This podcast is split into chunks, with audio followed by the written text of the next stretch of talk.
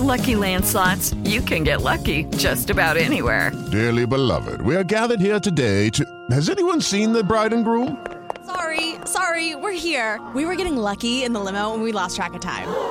No, Lucky Land Casino, with cash prizes that add up quicker than a guest registry. In that case, I pronounce you lucky. Play for free at LuckyLandSlots.com. Daily bonuses are waiting. No purchase necessary. Void were prohibited by law. 18 plus. Terms and conditions apply. See website for details.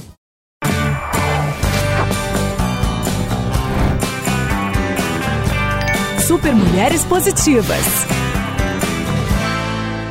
Olá, sejam bem-vindas, bem-vindos ao Super Mulheres Positivas. Eu sou a Nana Feller, host desse videocast, mãe de dois. E eu queria te convidar para seguir as redes sociais do Super Mulheres Positivas, compartilhar os novos episódios. Nós temos episódios novos toda segunda-feira no YouTube da Jovem Pan Entretenimento e no seu tocador de podcasts preferidos. Bom, vamos direto pro papo porque eu tô ansiosíssima para vocês verem quem tá comigo hoje aqui na mesa.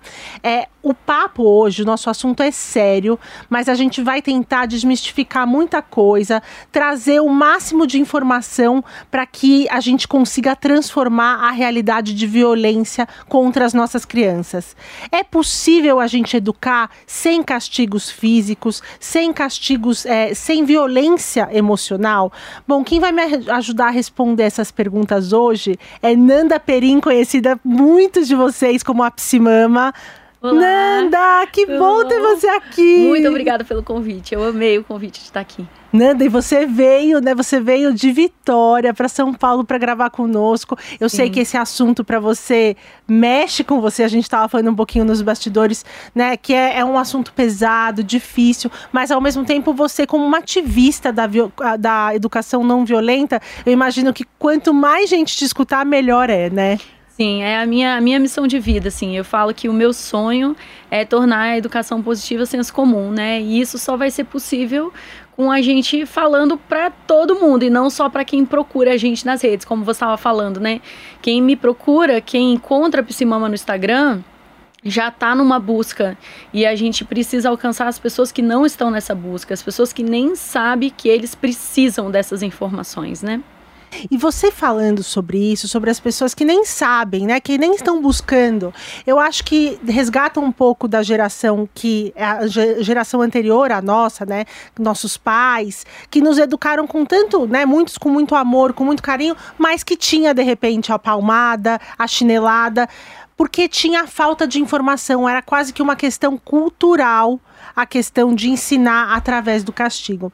E Nanda, eu queria já fazer um convite para você, para você imaginar uma cena e aí a gente discutir a partir dela. Bom, eu tenho um filho de três anos e aí viralizou nas redes muito essa esse vídeo onde a mãe apresentava para o filho alguns mecanismos de castigos que eram feitos antigamente, como um chinelo, um cinto, e eu apresentei para o meu filho, eu estava com ele na cama e aí ele estava fazendo bagunça, eu peguei um chinelo Mostrei para ele, vou pedir para Letícia, nossa diretora, inclusive, incluir esse vídeo aqui para vocês entenderem a situação. Falei: olha, se continuar fazendo bagunça, olha o que vai ter.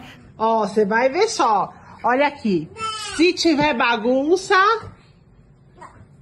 Sabe o que, que significa isso? O quê? Aí ele olha, vem, pega o chinelo, fala. No pé. Oh. Nem passa pela cabeça dele é, que aquele chinelo era para levar uma chinelada na bunda.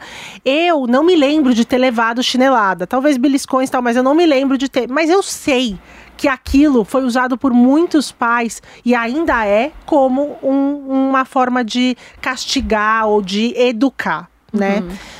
Esse dia que eu gravei esse vídeo foi, enfim, sucesso nas redes, né? Todo mundo compartilhou, muitas pessoas falaram: "Nossa, dá até um quentinho assim, né, que essas crianças estão olhando para essa forma". Eu fui no dia seguinte para a praia, eu estava com meu marido e com meu filho no, na praia, e uma mãe do, ao meu lado tava pedindo pro filho parar de pedir o sorvete. Não, não, não já, já tomou sorvete, não tem, não tem, não tem mais. E aí ele continuou insistindo, porque ele queria muito aquele sorvete. E ela deu umas 10 chineladas no bumbum dele, ali na praia, com um monte de gente em volta. E ninguém fez nada. Eu não, eu paralisei, eu não fiz nada, né? E aí eu queria comentar contigo sobre essa questão ainda no século XXI, onde já tem, você já tem mais de 2 milhões e meio de seguidores, né? Ivete Sangalo falando sobre a sua educação, tal, tal. Ainda assim, a gente tem esse tipo de comportamento e ninguém faz nada. Uhum. Ainda está muito naturalizado é, e ainda é muito aceito.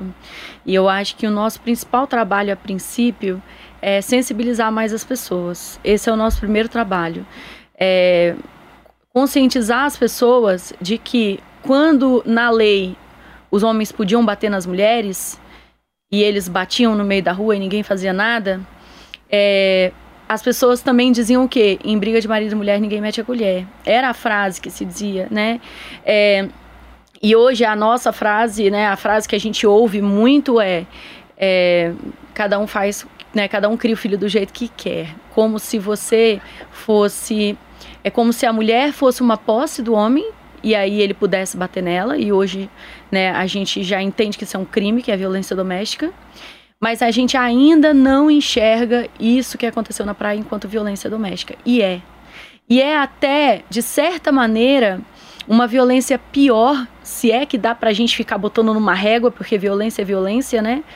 Mas porque uma mulher, é, ela é grande, ela é madura. Adulta. Né? Ela tem acesso a telefone, ela sabe que número ligar. A criança não sabe o que é 182. Ela não sabe como que ela vai pegar, ela não tem. Hoje em dia você não acha nem orelhão, né? Como que ela vai ligar? Como que ela vai dizer que estão batendo? E se ela ligar, o que, que a polícia vai dizer? O que, que você fez para ter merecido? Você imagina se nós mulheres, né? A mulher chega lá, foi estuprada, já pergunta com que roupa que ela tava, né? Já tentam culpar a vítima é, em, em situações absurdas como um estupro, né? Um abuso. Você imagina uma criança que levou uma chinelada, né? Da própria mãe. Né? Da própria mãe. Então é. ela tem até esse medo de será que vão me tirar da minha mãe por causa uhum. de umas chineladas? Sim. Então eu e concordo com você. essa criança não tem. Ela, e a parte mais triste disso é que vários autores é, deixam muito claro, e autores de tempos atrás, autores de hoje em dia, neurociência comprovando cada vez mais é, como que o cérebro reage a essas situações, né? Como é tóxico para o nosso cérebro viver essas experiências. É, e como que na infância a nossa tendência maior, né, a tendência da criança é de acreditar que ela mereceu aquela dor. A criança, é, ela antes dela parar de gostar da mãe dela porque a mãe dela bateu, ela ficar com raiva da mãe dela porque a mãe dela bateu, ela acredita que ela merece, então ela tem raiva dela, ela deixa de gostar dela, né? Então, por isso que quando a gente fala sobre palmada, a frase que a gente mais ouve é: Ah, é, apanhei e não morri, sou a pessoa que eu me tornei por conta das palmadas, né? Porque essa pessoa acredita que ela mereceu, ela acredita que aquilo foi feito por amor. Então ela acha é, que, que o fato dela ter apanhado, né, é uma coisa que ela causou. Então a pessoa coloca assim: é, não, minha mãe me batia, mas eu também não era uma criança fácil, não. E aí você é, é, percebe como que essas pessoas estão defendendo aqueles pais, entende? Eles estão dizendo: não, minha mãe me bateu porque eu mereci. Não venha culpar a minha mãe por ter me batido, né? É, e... e todo esse outro lado que ela me entregou, tudo isso que ela fez por mim, como se o bater, o apanhar, o, o, o sofrer qualquer tipo de violência pudesse ocultar tudo isso que foi feito de bom. Isso, e acaba que a gente é muito injusto com o amor, né? Porque a pessoa acha que ela se tornou quem ela se tornou por conta das palmadas. Ela ignora o tanto de amor e carinho que ela recebeu.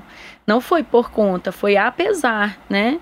Porque não foi só palmada que a sua mãe te deu. Porque se você vai encontrar a galera que é só palmada que recebeu, você vê que a situação é muito diferente, é enlouquecedor, literalmente, né?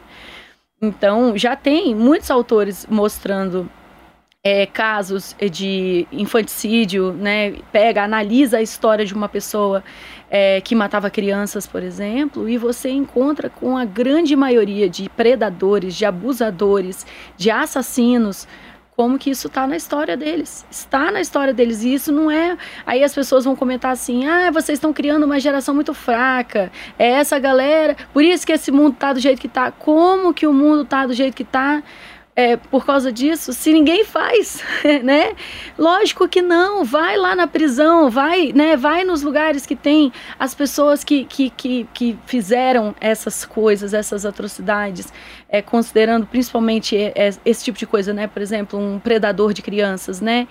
É, Qual vai... é a infância da, que essa, essa criança tinha? Qual vai era a condição ver, dela? É, vai ver se essa criança foi educada com amor. É óbvio que não. É claro que não. Ela foi, viola, é, ela foi violada e foi educada com muita violência. É, e ela aprendeu, o que marcou a vida dela foi a violência. Ela, ela sobreviveu, né? É, ela tem sobreviveu. uma frase e, e, que é muito tocante que é ao invés de criar crianças é, da são... LR Canosti, né? Isso, LR Canosti, que ela nem fala o primeiro nome, né? Ela uhum. se apresenta assim, mas é que a, é, ao invés de criar crianças que sobreviveram, vamos criar crianças extraordinárias, uhum. né? Sim, e também você não precisa. É, a outra frase que eu acho maravilhosa que é você não precisa, tipo assim, preparar a sua criança para as pessoas ruins do mundo. Você precisa criar a sua criança para ela ser uma das pessoas boas do mundo, né? É deixar crianças melhores é, no mundo. E, e eu acho interessante também porque quando a gente estuda esse assunto, a gente começa a perceber é, o tanto que a violência na infância acontece pela dor. Então, os adultos é, que machucam as crianças são adultos muito machucados. É, e, e, e, quando esse adulto vem e defende a palmada, é, é como se ele estivesse defendendo mesmo a violência que foi feita com ele. Então, a forma mais, é, mais como que eu digo assim, a forma mais é, clara de defender a violência que foi feita comigo é violentando alguém. Porque eu estou afirmando que eu não só concordo, como eu me espelho em você. Você é um exemplo para mim. E aí Porque as como pessoas... que essa, essas pessoas vão contra a educação que elas que receberam. elas receberam, é, e contra a identidade delas, né, de uma Isso, certa da forma, família delas, da né? família delas. E, e Nanda, bom, você começou a falar já há bastante tempo nas redes, né? Você já tem uma presença nas redes como educadora parental, você é psicóloga, mas você também tem a sua vivência como mãe. Uhum. Você tem dois meninos, qual é a idade deles? O Theo faz nove amanhã e o Gael tá com sete. E aí, qual é a sua experiência? Porque do mesmo eu acho que tem essa questão da bolha, né, de pessoas que já estão buscando essa educação não violenta, que às vezes nos atravessa alguma atitude que a gente logo se arrepende. E aí, para você buscar esse tipo de é, educação, foi antes ou depois de você ser mãe? Foi bem depois. Uhum. É, eu defendi a palmada com unhas e dentes antes de fi ter filho, assim. Eu brinco Você já era... era... psicóloga, né? Eu já era psicóloga, uhum. mas na psicologia, na minha formação de psicologia, a gente não ouve, não, não falava disso, né? Ah. Eu formei é, 10 anos atrás, formei em 2013. E não se falava disso. É, no próprio desenvolvimento, é, na matéria de desenvolvimento infantil, a gente passava pelas linhas da psicologia, né? Não era uma coisa muito, né? A gente não tinha uma, uma defens, é, defensoria da, da infância, nada disso assim. É, é, mas quando a gente, é, quando eu, antes de eu ter filho, eu vi uma criança fazer birra em público e tal, eu achava que era falta de palmada. Era a forma que eu enxergava, porque foi a forma que eu fui educada. E aí, quando o meu primeiro filho nasceu, o que, que aconteceu? Isso é, há nove anos, né? Há nove, nove anos. há nove anos. É, o que, que aconteceu? Eu queria o parto normal, e, na, e há nove anos você querer parto normal era uma coisa meio de doido, né? As pessoas me chamavam de maluca, de irresponsável. E, e eu quis isso porque eu cresci, é, a minha melhor amiga de adolescência, assim, o pai dela era obstetra na minha cidade e ele tinha um, proje um projeto chamado Natural é Parto Normal. É, e aí eu, na época, li, ele tinha um livro sagrado, eu gostava muito e eu fiquei apaixonada por essa proposta. Então, quando eu engravidei, eu Fui já era um isso, assim. vanguarda assim. da época, né? E quando eu fui para isso, é como se eu tivesse indo para uma população marginalizada do parto, assim, entendeu? Naquela época, hoje já não é assim. Na, nove anos atrás não tinha quarto de parto humanizado em hospital, não tinha nada disso. E aí a gente é, foi difícil até para minha família apoiar que eu queria parto normal. Então eu cheguei na maternidade já num, num lugar de quebrar ciclos nesse sentido, de que eu não queria uma, uma, uma desnecessária, né? Eu não queria uma, uma cesariana desnecessária é, se eu se pudesse, se tivesse tudo certo. E aí, quando eu passei pelo parto e tal, e, e começou o puerpério, é, eu caí de um precipício, assim, porque eu não, nunca na minha vida eu tinha ouvido falar de puerpério. Nunca na faculdade Se nunca, hoje a gente nenhum, percebe nunca. que já agora que começou a falar mais sobre isso há nove anos, você está seguindo essa mesma lógica do parto humanizado. Exatamente. Não, essa palavra puerpério era um palavrão, ninguém uhum. conhecia. Então, é, quando eu comecei, aí por sorte minha, uma colega de faculdade, Dani, Dani Gus, ela falou, Nanda, lê esse livro aqui antes de você ter neném. E ela já tinha filho. E aí eu comecei a ler o livro, assim, mas eu, eu não lembro de ter dado muita bola para o livro, que é A Maternidade e o Encontro com a, com a Própria Sombra, da Laura Gutman. Uhum. E aí não dei muita bola para o livro, mas algumas coisas ficaram comigo. E, a, e uma delas era a palavra puerpério. Quando eu passei é, pelo puerpério em si, que eu comecei a, pera lá, pera, pera lá um pouquinho, isso aqui não é. Como que eu não estudei isso aqui na faculdade? Isso aqui não tá legal, não tá normal. É, para mim, é, por exemplo, quando eu fui amamentar e, e doía pra caramba, e era difícil, e, e, e você só via mulheres amamentando, sorrindo nas fotos e tal. Então eu comecei a achar que eu estava enlouquecendo, mas eu sabia que eu não estava em depressão porque esse conhecimento técnico eu tinha. Então eu falei: que lugar é esse que eu tô, que não é uma depressão, mas também não é uma sanidade. O que é está acontecendo? E aí eu fui estudar. E quando eu fui efetivamente pegar aquele livro para estudar, porque eu tenho um, um, negócio com relação a livro, que eu não consigo ler um livro. Eu tenho que estudar aquele livro. Então é um negócio que, que, que eu acho que, por um lado, é ruim, porque eu é, não consigo ler muitos livros. É, eu acabo lendo dois no máximo por mês, porque eu, eu preciso estudar esse livro. Mas por outro lado, é, um capítulo de um livro que eu leio já eu já se absorve muito. Isso, sim. E, é, e acho que é o que tornou possível a psimama existir, né? E que é uma habilidade que vale dizer eu não sabia que eu tinha, porque as nossas escolas não é, não valorizam esse tipo de inteligência, né? É outra outra coisa que é valorizada. Nunca tirei nota muito boa, não. e aí, o que, que acontece? A gente, quando eu comecei a estudar, eu fiquei muito chocada com ser psicóloga formada numa universidade federal muito bem é, conceituada e eu nunca ter ouvido falar daquilo.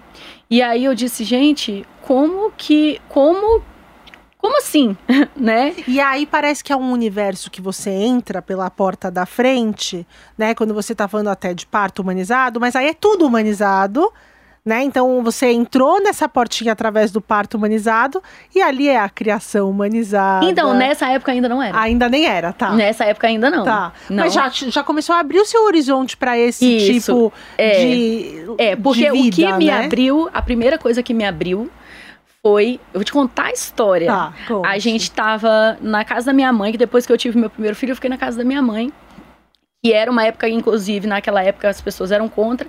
E eu sentei com ela, a minha mãe mesmo, né, relutou um pouco com a ideia. E um dia eu sentei, olhei no olho dela e falei: mãe, preciso que você faça isso por mim. eu, tipo assim, é um pedido, eu sei que você não quer, eu sei que você vai ficar incomodada, mas eu preciso que você faça. E aí ela fez, tipo, tá, tá bom. E então, para ela foi uma, um pedido estranho. E, e depois, eu que eu, eu estudando, eu descobri por que, que aquele pedido fazia muito sentido, né?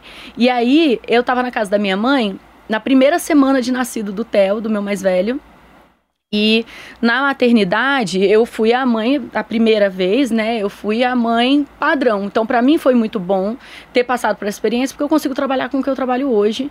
É, nós somos extremamente infantilizadas no hospital. Elas abaixam, mãezinha, oi. Oh, vamos levantar para dar uma movimentada nesse corpo. Amiga, fala comigo normal. Né? Por que, você tá agindo assim? Elas pegavam a, duas horas da manhã, três horas da manhã, pá, a porta do quarto, acende, toma aqui um remédio para gases. Eu não quero remédio para gases, eu não pedi remédio para gases. Não, o médico falou para tomar de tantas, tantas horas. Não faz mais sentido tomar isso se eu sentir que eu tô precisando. Por que, que você tá me acordando? Para mim era muito melhor estar tá dormindo. Então eu lembro que eu fiquei muito incomodada, eles furavam o Theo a cada não sei quantas horas para testar glicemia. Mãezinha, você não quer dormir? Eu levo ele um pouquinho lá. Isso, aí entrou, berçário. pegou o Theo, deu o banho nele, não me perguntou nada. Pegou o meu filho, mergulhou ele na água sem me perguntar nada. Botou ela a roupa te que tratou ela quis. como as pessoas tratam as crianças. Exatamente, mas não foi a minha. Eu vejo que isso é bem é, padrão sim, nos hospitais. Sim, né? concordo. Você, você lembra de ter vivido Super, isso? Super, nos meus dois partos. É, eu acho que eu chego já mais empoderada por conta das informações desses últimos, né? o meu filho mais velho tem três. Eu pari, a minha filha mais nova tem dez meses. Então eu já chego muito pro, o máximo preparada possível que dá para ser, mas ainda assim é protocolar, né? Isso, então, é muito. muita coisa eu tive que brigar lá dentro, né? Não, Sim. eu não quero. E eu induzir. percebo porque eu tô acompanhando as minhas amigas agora, né? Isso é claro, é uhum. óbvio, assim, o jeito que pega no seu peito para te ensinar a amamentar, e você fica tipo, uou, uou, amigo, isso é meu peito, isso não é um é. saco qualquer que você tá pegando. Então, é, tô generalizando? Tô, mas eu estou generalizando porque é o que eu vejo grande. Ah, mas tem enfermeira que não é assim, ah, tem médica. Sim, que bom, maravilha. Se você é está me tá ouvindo, parabéns pro seu trabalho maravilhoso, mas não é o padrão. Até pra gente chegar num, num lugar cultural de transformação. Isso, né? exatamente. Falar... Então, pega aqui, pega dali, chegou num ponto que eu tava amamentando o Theo e eu fiz um carinho assim na bochecha dele. E a enfermeira falou assim: "Mãezinha, não faz isso, tá? Sua mão é super áspera para um bebê, a mão de adulto é como se fosse uma lixa. Então você vai machucar o seu filho assim, você não faça isso". E eu nossa, eu não quero machucar meu filho. Não vou fazer carinho nele mais. E aí, quando a gente chegou em casa, é, não podia, né, não pega muito no colo não, porque seu filho vai acabar, daqui a pouco só quer colo, lá, lá, aquele monte de coisa. E aí teve uma hora que o Theo tava chorando na, em casa, né, tava eu e meu marido assim, e aí eu olhei e falei, caramba, cara, pior é que a vontade que dá é de pegar, né? É a vontade que dá, é de pegar ele no colo. É instinto. E aí o meu marido falou assim, olhou para mim com a cara de como se eu fosse um ET com três antenas, e falou assim: Mas por que, que você não pega? E aí eu falei: Não, porque, né, falaram que. Aí ele falou: Fernanda, é o seu bebê. Pega. Ele é nosso, cara. Se a gente quer pegar, a gente pega. E aquilo bateu pra mim.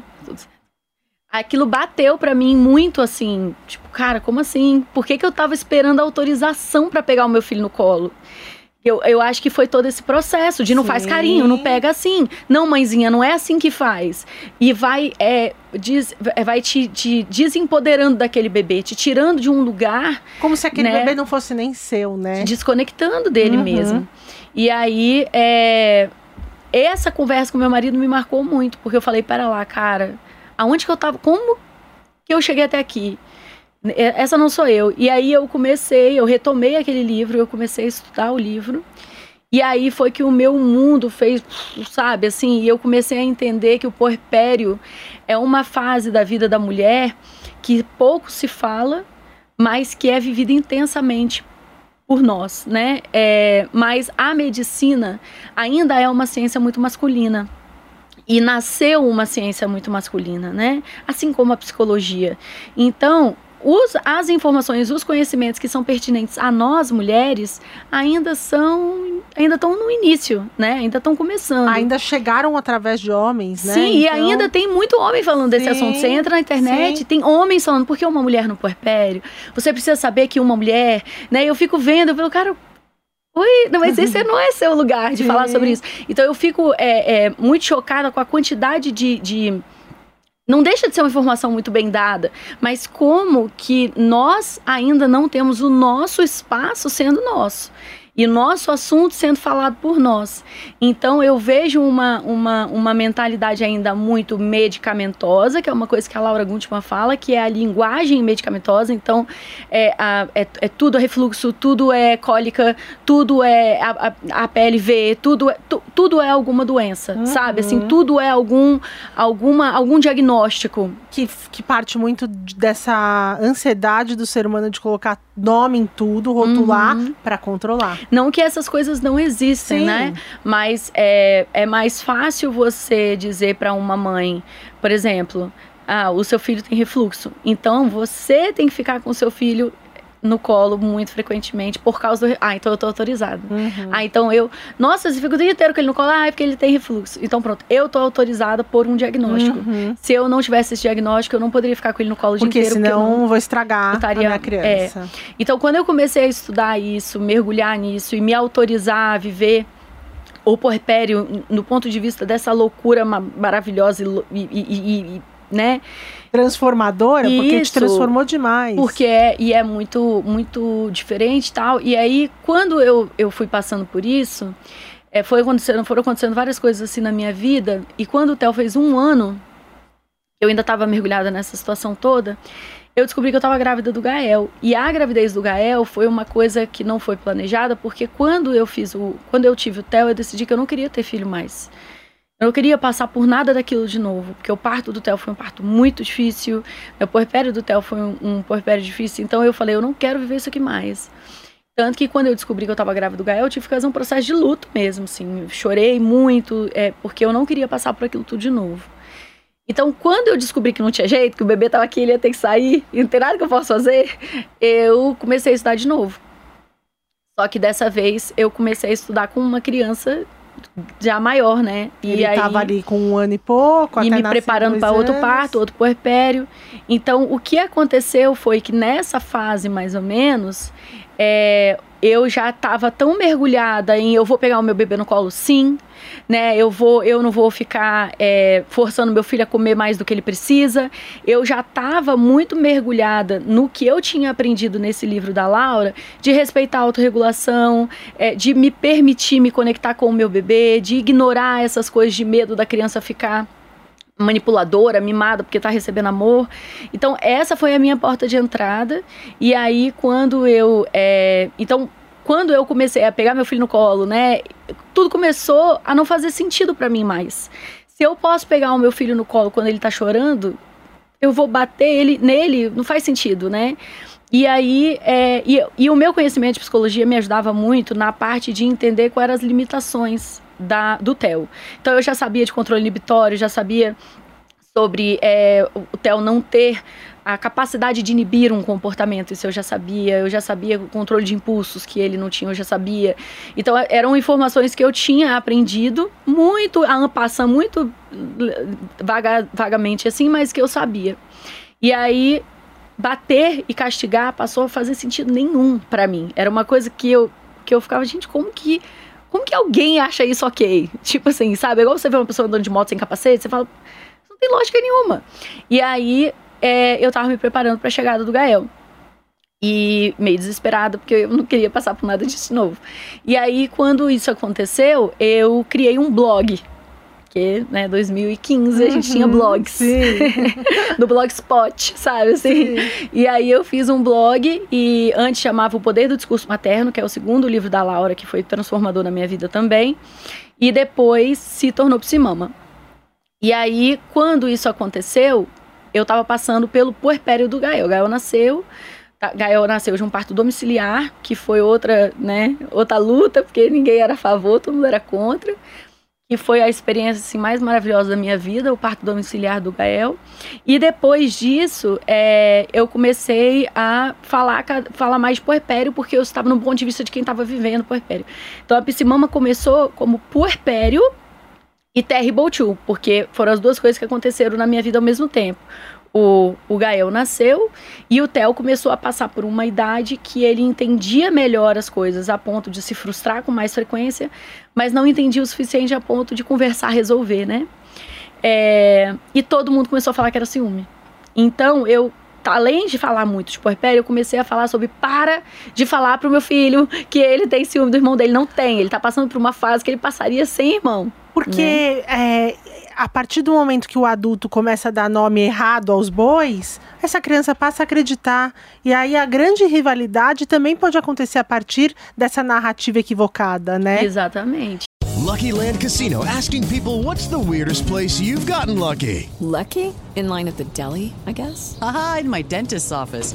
More than once, actually. Do I have to say? Yes, you do. In the car before my kids' PTA meeting. Really? Yes. Excuse me, what's the weirdest place you've gotten lucky? I never win and tell. Well, there you have it. You can get lucky anywhere playing at LuckyLandSlots.com. Play for free right now. Are you feeling lucky? No purchase necessary. Void where prohibited by law. 18 plus. Terms and conditions apply. See website for details. É, eu, eu busquei alguns números para essa nossa conversa hoje e me assustaram bastante. Os últimos números que a gente tem atualizados são de 2020, na verdade 2021, que saíram em 2022. E você falando agora do Terrible 2, né, da idade de dois anos, é, me assustaram muito que a gente tem é, nas crianças que sofrem maus tratos, 80% desses maus tratos são em casa, ou seja, são pais tentando educar, entre aspas, é, através do castigo da violência. E o crime acontece no pico, o pico dos crimes são de 0 a 6 anos, né? De maus tratos. Então, crianças extremamente pequenas. E uma das desculpas que a gente vê é exatamente para minar o Terrible 2, né? Cortar o mal pela raiz, Cortar né? o mal Entre pela raiz. aí para quem tá ouvindo. E eu vou te convidar agora para fazer uma leitura. É, a, a Nanda trouxe para gente aqui uma, uma leitura. Ela mesma falou que ela né, vai bem profundo nas leituras dela. E aí eu queria te convidar para fazer a leitura que você fala exatamente sobre é, essa cultura que é mais ou menos da, do, do século, a partir do século XV, começa muito forte essa cultura de castigo, da violência, para cortar esse mal pela raiz. E a gente entende aonde a gente chega hoje em dia aqui, ainda com essa cultura enraizada. Sim, tem uma fala é, que, a- que chega muito a mim pra- na Piscimama, que é um negócio que para mim é inconcebível, mas que para muita gente é naturalizado, que existem muitas famílias que têm o orgulho de dizer, é, de usar a expressão na minha casa a palmada, a palmada começa na fralda. É, que existe é, isso como um, um grito de orgulho mesmo, na- sabe? Sabe a minha casa? A minha casa isso começa bem cedo. E olha como Aqui somos minha casa- disciplinados. Isso, aqui na minha casa isso começa é, antes da criança largar as fraldas, né? E, e, e essa visão, né, é uma visão que foi defendida por muitos autores séculos e séculos atrás, que é parte do trecho que eu vou ler aqui para vocês. E é interessante que mesmo quando a gente pega assim os primeiros filósofos mais famosos, assim, é, já se tinha essa visão de que as crianças precisavam de apanhar muito para é, serem disciplinadas, para serem educadas. Então essa é uma visão é, tão antiga quanto a cultura, né? Assim, e é interessante a gente lembrar também que a violência contra a mulher também era, né? Também era, também era parte a escravidão nessa época era naturalizada. Então, como que a violência contra certos grupos, certas etnias, né, era naturalizada. Hoje a gente já questiona tudo isso menos a da criança. É uma pena a, a mudança de uma cultura vir de uma forma tão lenta, principalmente para casos como esse. Antes de você ler esse trecho, eu só queria trazer os números mais recentes que a gente tem. É, em 2021, a gente teve um aumento de 21% de casos de maltra maus tratos contra criança e adolescente. Então, por mais que a gente está falando que a gente espera que essa cultura mude, ao mesmo tempo a gente vê números que são extremamente Tá assustadores. crescendo, né? O que eu quero acreditar é que os números de boletim de ocorrências aumentaram, ou seja, as pessoas estão se A conscientizando. gente torce para ser isso, A né? gente torce, mas são em 2021 20 mil casos de é maus porque tratos. esses são os 20 mil são os que chegaram, que né? chegaram, porque é, infelizmente nas periferias, por exemplo, existe um medo muito grande de denunciar e existe um medo muito grande da própria do próprio conselho tutelar de ir até é, certos é, espaços é, sem contar que em muitos estados do Brasil o Conselho Tutelar tem recursos limitadíssimos e muitas funções. Então, aqui no Brasil, é, o conselheiro tutelar, né, a, a forma como ele se torna conselheiro, muitas vezes é política e que chega a ser uma coisa com pouquíssima. é, até interesse, muitas vezes, no cuidado com essas crianças Sim. a ponto de eu receber muitas mensagens e denúncias né, de mães e pais e, e professores que denunciaram já várias vezes o conselho, ao Conselho Tutelar, mas o conselho não teve braços para chegar a proteger aquela criança. É, e, e, a outra coisa que eu acho interessante de falar aqui é que no mês passado, não sei se foi mês passado ou no retrasado, foi maio, é, mês passado, eu fui convidada a ir lá para o Congresso Nacional, falei na Câmara dos Deputados, é, que estavam fazendo a abertura de uma de uma, é, uma frente né, contra a pedofilia. E eu fui convidada para falar nessa abertura. E nessa abertura, o que eu defendi foi que dentro das escolas exista uma coisa chamada educação da prevenção. Porque no que chamaram de educação sexual, fizeram uma confusão a palavra sexual, eu, junto com a palavra educação, fez Nanda, uma bagunça. Eu sempre defendi isso. Eu já tive esse tipo de, o problema de conversa. É o nome. É o nome. Eu converso, eu já tive essa conversa. Que engraçado. Não, não é assim, né? É, é uma coisa do inconsciente curioso, coletivo. Né? Mas é curioso porque eu falei, tira esse nome que vocês é vão isso. ver o quanto isso não é vai. É isso. E, e, é interessante porque as mesmas pessoas que estavam nesse evento defendendo que a educação sexual está sendo usada para doutrinação, né, relacionada à população LGBT+, é que hoje eu, eu já não sei a, a, sigla certinha, mas eu queria muito falar certinho. LGBTQIA+. Isso. É, então, é, mas na me, a mesma pessoa trouxe os dados de que 90% das, das crianças abusadas são meninas e mais de 90% dos predadores são homens. Então não dá para a gente negar de que é uma questão do machismo, estrutural, né, totalmente é institucionalizado no Brasil e que é urgente e que essas meninas, é, 90, olha, eu lembro que os dados eram coisa tipo 87% dessas meninas sofreram abusos dentro de casa. Uhum. Então, se a gente tem a grande maioria homens e a grande maioria dentro da casa dessa menina, como que a gente vai dizer que essa educação vai ser feita pela família? Aí a pessoa que estava lá falando, não, tem que ser feita pela mãe. Eu falei, para de responsabilizar a mãe. Não, porque essa mãe muitas vezes foi a vítima também. Ela é vitimada pelo mesmo homem muitas uhum. vezes. Então vamos parar de achar que isso é uma coisa que vai ser feita pela família e entender que é muito mais importante do que muita coisa que a gente está aprendendo na sim, escola hoje em dia. Sim. Sabe? Então que é necessário haver uma educação da prevenção e uma educação da proteção para que essa criança saiba os direitos que ela tem. Sim.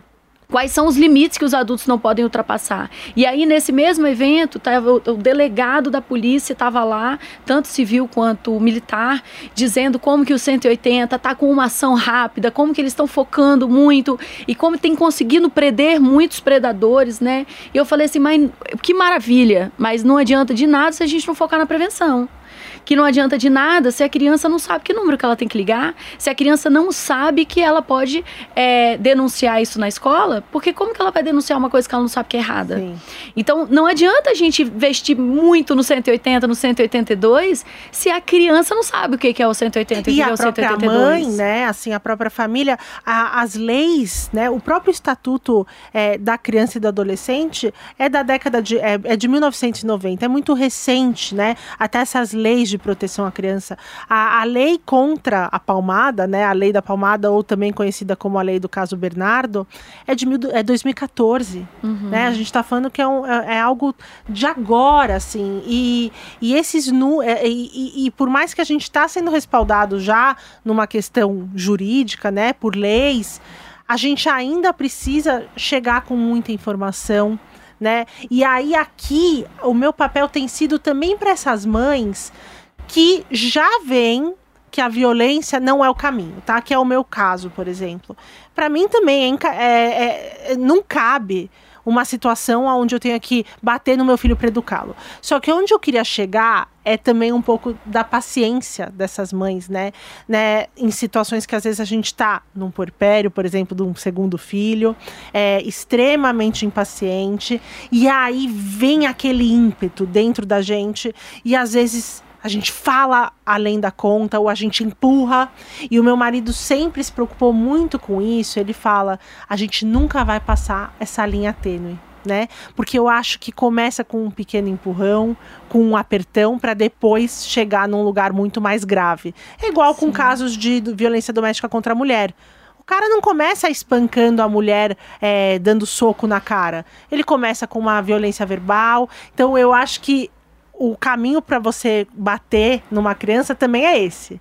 Com certeza. Então, como que a gente consegue se proteger contra nós, mulheres, mães e pais, nesse, nesse tipo de situação? Porque eu sei É, que como você... proteger os nossos filhos de nós mesmos, né? Isso. Você tem, você tem ensinado esse tipo de recurso, né?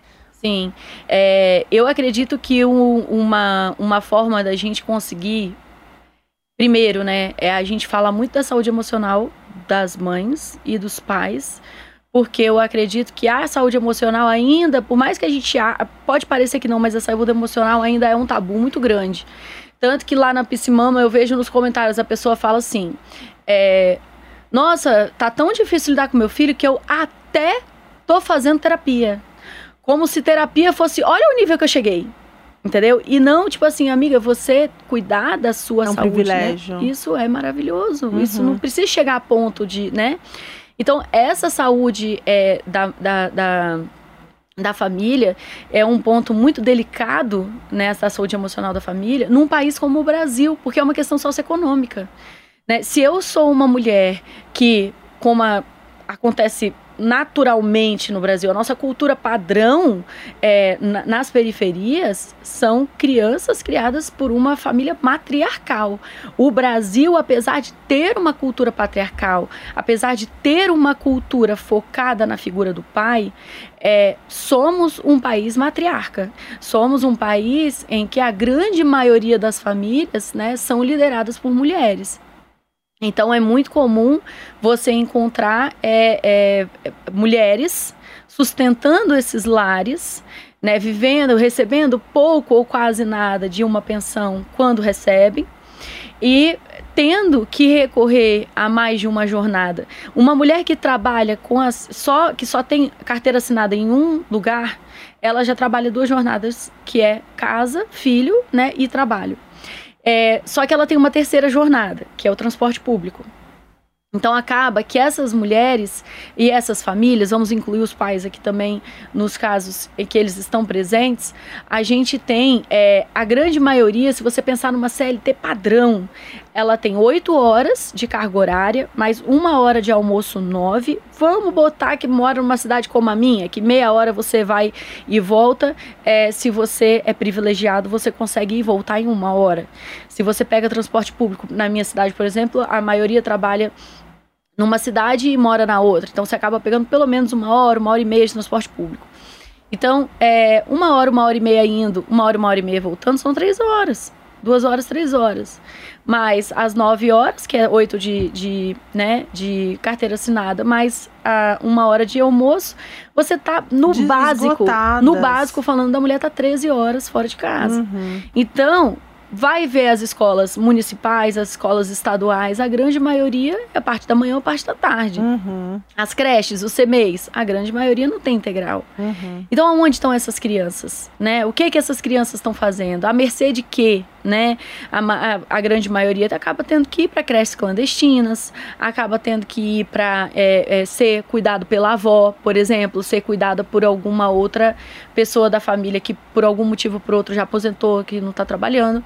Então, é, você percebe como que essa mulher, ela já chega, né? Esses pais, eles já chegam em casa Exaustos. exaustos e pensando em contas a pagar, né? Porque não tá cabendo. Não tá cabendo o seu supermercado, o seu aluguel, a sua conta de luz, a sua conta de água e a internet que tem que ter. E agora imaginar essa- esses pais lidarem com crianças no nos dois anos, né, nos três anos, que estão descobrindo o mundo, descobrindo frustrações, que tudo é um grande. Pais esses que foram ensinados que se a criança tá agindo assim, essa criança tá te testando e ela precisa que você mostre quem manda. Sim. E aí, quais são os recursos que a gente consegue em momentos que.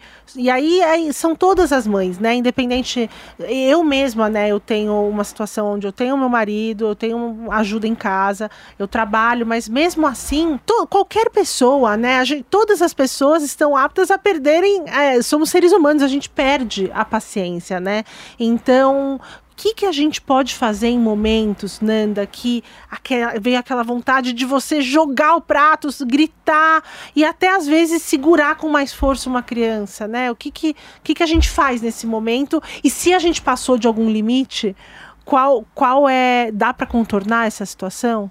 É, assim, a grande questão é a gente entender que não é, uh, não existe uma, uma ferramenta que, a, que eu consiga te dizer assim, ah, na hora da raiva faz isso aqui. Tá. Por quê?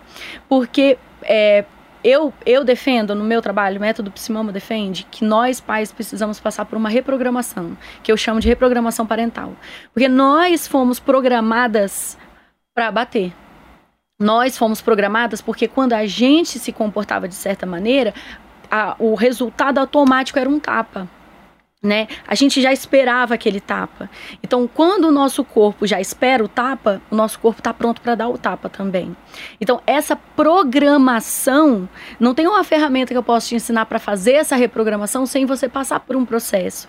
É, não, não tem como. É, por exemplo, uma coisa que eu acredito defendo arduamente que muda muito o nosso nível de tolerância com a criança, porque você vai perder bem menos a paciência se você estiver tolerando mais é você parar de estar educando a sua criança centrado no adulto.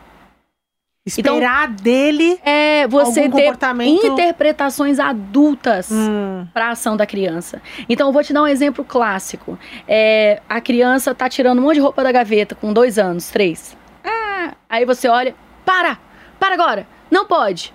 Aí a criança, Ou então ela ri e continua e fazendo. Continua. Se você dá uma interpretação adulta pro que ela fez, você vai dizer: olha lá, ela tá me testando, tá debochando a minha cara. Olha ali. Você tá pegando uma criança de 2, 3 anos e você tá incutindo nela, né, projetando nela uma intenção, uma decisão consciente, um deboche que é um valor simbólico que ela ainda não tem. Que se ela tivesse tudo isso, seria um gênio, né? Isso, ela teria 17 anos, uhum. sei lá. É, e você não não está considerando que esse impulso de tirar essas roupas da gaveta é, é um impulso que ela não tem controle ainda. Uhum. Então, enquanto você estiver interpretando a sua criança de uma maneira adulta, você vai responder a ela como se ela fosse uma adulta. Uhum. E você vai exigir dela coisas que você exigiria de um adulto. Quando você começa a entender que ela não tem controle de inibir esses comportamentos, que ela não controla esses impulsos, quando você começa a entender é, que ela não está planejando, ela não está decidindo, que não é uma coisa, uma, é um reflexo do corpo dela, porque com dois, três anos o desejo domina muito mais do que a, do que a, a, a lógica, quando você começa a entender isso, você tem mais paciência. Uhum, você sabe que ela não está fazendo por mal. E outra coisa também, você passa a, a, a entender, é, a, a, interpretar aquela. A enxergar aquela criança como uma criança pequena. E aí, na, no caso de ter passado de algum tipo de limite, é, e aí eu acho que isso pode ser muito devastador, né? Até para a mãe e tal. Mas qual é o que, que como, agir, como agir com essa criança, né? Explicar para ela, fingir que nada aconteceu, nunca deve ser o caminho, eu uhum. imagino. Então, a, a educação é, é, eu falo lá no método Psimama que você tem três caminhos possíveis, né? Você pode ser autoritário, que é só a criança te respeita, você não respeita a criança em momento nenhum. E aí, na visão autoritária, nós adultos somos seres superiores. Há uma hierarquia, né, entre aspas, e essa hierarquia tem superiores e inferiores. Então, o adulto é superior e a criança é inferior. Nessa visão que a grande maioria de nós foi educado, esse adulto, por ele ser um ser superior, ele não tem que te pedir desculpa por nada que ele fez. Aliás, se ele fez alguma coisa errada, a culpa deve ser sua. O erro deve ser seu. Então, se minha mãe gritou comigo, eu fiz besteira. Eu fiz a minha mãe gritar, eu fiz a minha mãe perder a paciência. Não foi a minha mãe que não soube administrar as emoções dela. Como uma pessoa adulta. Exatamente. Então, quando você sai dessa visão autoritária, você começa a entender de forma mais democrática. Eu preciso. Então, o conceito que eu trago, o termo que eu uso muito, né, que eu é, é o respeito incondicional. Então, você respeita a criança incondicionalmente e a criança aprende com o tempo, a maturidade, o desenvolvimento, a te respeitar incondicionalmente. Através também do modelo, né? Isso, tá exatamente. Então, quando você é, enxerga, é, pera lá, a minha criança não é a única que está crescendo nessa relação. Eu também tô. Aprendendo. Então, se eu tô aprendendo, pera lá, eu tenho o direito de errar? Porque na minha infância eu aprendi que erro é, ó, se eu errar, ó, a consequência, a consequência é péssima. Não, erros são coisas horríveis que causam dor. Nós aprendemos que errar é horrível. A gente não pode nunca assumir que a gente errou, porque é péssimo. Quando a gente desconstrói isso, a gente vai, vamos lá, eu já fui mãe alguma vez na vida? Não. Eu já fui mãe de uma criança de 3 anos alguma vez na vida? Também não. Claro que eu vou errar. Que bom que eu vou errar, porque eu errando eu vou aprender com meus erros. Então a gente passa a parar de botar esse peso tão grande nos erros. Então quando a gente para de pesar tanto erro, a gente passa a entender que um pedido de desculpa nada mais é do que sermos humanos ensinarmos para os nossos filhos a serem humanos também. E é tão libertador, né, Nanda? Eu, quando, quando passo por alguma situação e tenho cada vez mais me colocado nesse lugar generoso comigo mesma também, de pedir desculpa, tem sido muito libertador. É, a gente tem um tempo aqui, não tem jeito. A gente, aqui o papo pode ir longe, mas eu não quero deixar de pedir para você ler o trecho do livro que você Ah, trouxe. vamos lá. Antes de você ler, eu só queria é, pontuar que isso está muito ligado também. Tem um escritor, o Philip Ares, que escreveu A História Social da Criança e da Família, que ele coloca que a partir do século XV as crianças, como assim, tinham muitas doenças, as crianças, muitas crianças morriam e as famílias tinham muitos filhos, as crianças não eram nem humanizadas, assim, né? Muitas eram até tratadas como animaizinhos, como é, sem nenhum tipo de identidade. E isso faz muito parte dessa construção social também da gente tratar as crianças da forma que tratamos até aqui. Então vamos ler também um pouquinho desse trecho, se você quiser até falar o nome, o É, livro. então, eu tô lendo trechos é, de um livro chamado No Princípio Era a Educação, da Alice Miller. Pode mostrar aqui. É, tem várias coisas muito interessantes aqui. Eu vou ler dois. O primeiro é de 1752, que diz: A desobediência é como uma declaração de guerra contra você. Se o seu filho quer roubar a sua autoridade, deve eliminar a violência com violência, para consolidar sua autoridade, sem a qual não há educação. E a surra não deve ser simples, não deve ser uma brincadeira, mas suficiente para convencê-la de que você é o senhor da casa. Então, 1752, isso era defendido, difundido e seguido, né? E essa aqui, eu vou ler a frase e depois eu vou contar para vocês quem que falou. Sempre me alertavam, a pessoa falando, sempre me alertavam muito especialmente, ele tá falando durante a infância dele, tá? Sempre me alertavam muito para que eu realizasse e satisfazesse imediatamente os desejos e as ordens dos meus pais, dos meus professores, dos padres, enfim, de todos os adultos, incluindo os empregados da minha casa, para que eu não deixasse de cumpri-los de modo algum. Aquilo que diziam estava sempre correto, eu assimilei esses princípios educacionais de corpo e alma. Quem afirmou isso sobre a própria infância foi um rapaz chamado Rudolf Ross, e ele foi o comandante de Auschwitz, que foi né, um centro de concentração, um dos maiores centros de concentração do Holocausto. Você vê que o que o Rudolf Ross está falando aqui é o seguinte: é, eu aprendi a obedecer sem questionar. Então, olha como será Na surra. na surra. E olha como que essa pessoa foi a pessoa que comandou uma ordem, né? Ele comandou, ordenaram para ele, essas pessoas vão para esse campo aqui e elas vão trabalhar, elas vão morrer de, né, é, de várias formas muito cruéis, e ele só obedeceu. Foi só o que ele fez, porque foi o que ele aprendeu a vida inteira. Ele não aprendeu a ter senso crítico, ele não aprendeu a expor a opinião dele, ele não aprendeu a ir contra o que ele achava errado. Ele aprendeu que se mandava ele tinha que obedecer. E ponto final. É, eu pedi para para Nanda ler esses dois trechos. Eu acho até que é importante de repente a gente até parar, né, finalizar com isso e, e refletir, né, o quanto e, e você lendo me emocionou, você já tinha lido para mim, e me emocionou novamente, principalmente o trecho, né, de uma educação cruel com de maus tratos contra crianças tão pequenas e o que que é o resultado disso. Então, eu queria te agradecer imensamente por estar aqui hoje comigo, discutindo sobre esse tema tão urgente, importante. Eu espero de verdade que a, o seu ativismo ganhe força, cresça cada vez mais. Já é grande, já é gigante, mas vamos espalhar isso, é, a informação através do amor sim, a gente consegue sim ter uma educação positiva, com disciplina, crianças, sem os maus tratos e as crueldades que a Sim, gente. E, e principalmente, né? Eu acho que quanto mais a gente ensinar, e mais, cara, quanto mais autores eu estudo, mais fica claro. Quanto mais nós educarmos os nossos filhos, ensinando a eles o respeito incondicional e o amor, é, mais os nossos filhos vão aprender a respeitar e a amar. E assim, é, não há, é, não, não confunda, você que está me ouvindo, você que está me vendo, por favor, a partir de hoje, nunca mais confunda uma educação sem violência e sem castigos com uma educação permissiva. A educação que, que eu defendo é uma educação extremamente firme. Nós somos firmes, sim, porque a gente acredita que para preparar os nossos filhos para a vida, a gente precisa ensinar habilidades. Né? A gente precisa ensinar o convívio social. A gente precisa ensinar até onde eu posso ir, até onde começa, né?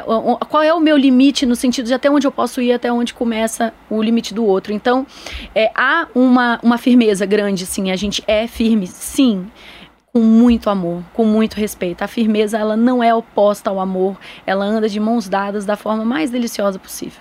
E Nanda, eu vou pedir então agora para você olhar para a sua câmera, para deixar suas redes, inclusive divulgar o seu curso sobre educação positiva. Bom, eu tenho um Instagram que é Psimama com A mais, então P-S-I-M-A-M-A-A.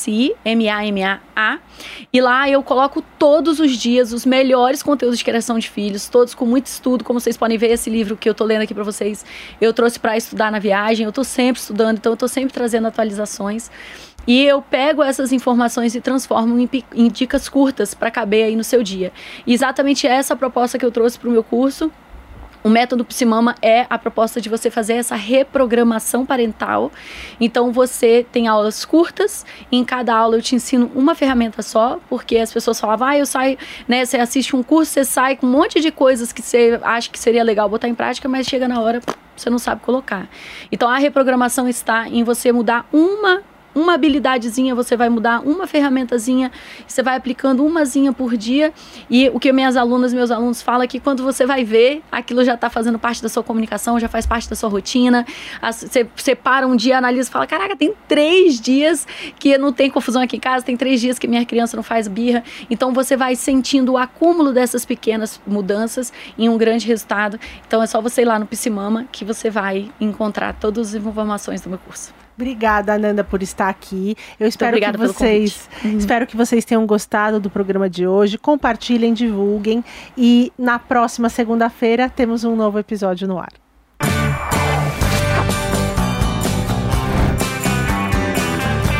Super Mulheres Positivas. Realização Jovem Pan News. With lucky landslots, you can get lucky just about anywhere. Dearly beloved, we are gathered here today to. Has anyone seen the bride and groom? Sorry, sorry, we're here. We were getting lucky in the limo and we lost track of time. No, Lucky Land Casino, with cash prizes that add up quicker than a guest registry.